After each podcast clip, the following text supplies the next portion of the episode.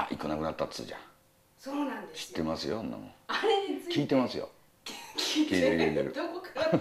いろんなとこから情報がもう情報網っつうんですか。網タイツみたいに僕なってるの情報網が俺は。もう大体知ってますよ。なくなっちゃったっつそれもかわいそうだったじゃないですか。理由がかわいそうだ。小さいからだって。それは良くないことですよ。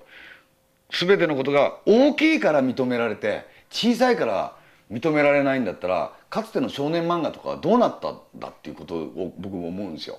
だってみんな少年漫画のヒーローは小さかったんですよ。いきなりでかいやつから言ったら「スラムダンク以降ですよそんな。うん。大概は俺が直角とかああいうな人たちは千葉明夫先生の話とか全員ね小さいんですよ。小さいやつが大きいことをやるから拍手じゃないですか。そんなもん大きい星が大して小さいことやってもあんまり目立たないわけで小さいことがこれから無限な可能性を秘めてるやつをここでもう小さいからと言って切っちゃうことが僕はなんか許せないと思った。それは。うん。どうそうですよね。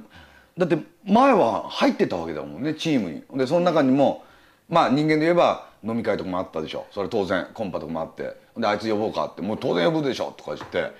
呼んでたのにあいつだけはみごになってるわけじゃないですか。それねいなくなるんだったらいいよ。いなくなるんだったらもうしょうがない。お亡くなりになったんだったらもういるのに寄せてないっていうのが今のやっぱりいじめ問題とかを増幅させてると思うんだ。でそういう事件があったりね。でまたニュースのやつもちょっといろいろ情報入れてんだけどなんかさこう今いじめ問題とか殺人事件とかいろいろ暗いニュースある後にそれではスポーツニュースですって急に表情変えるね。司会者がまた許せないんだ。人間にはね表情もグラデーションがあっていいんじゃないかと思うんですよ。で今まで本当に暗いニュースを読んでも憤りを感じて見てる人も言ってる人も言ってるのにそれではってそれではが暗いのをちょっと残しつつそれではハンカチ王子の話題ですけどねってこうこうなぜこうならんっていうとこも僕は思いますよすごく。うんじゃああれですねもう微妙に小さいからといって、うん。やっぱり体受けから外さずに、ずっとグラデーションでずっといていたってそうですね。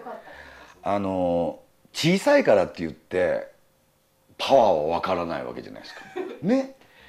それがおあるよ大きくなるかもしれないしこいつの小さいけど使い手があるとかってあるかもしれないしね。それはまあ大人の事情だけども大人の話だけども小さいからと言って消滅さすっていう、まあ、子供の心を忘れちゃってる大人のやり口だよね。そうです、うん。もう一回読めと少年なんだそうですね。俺もずーっと169センチなんだけど170って言ってややってきたわけよ。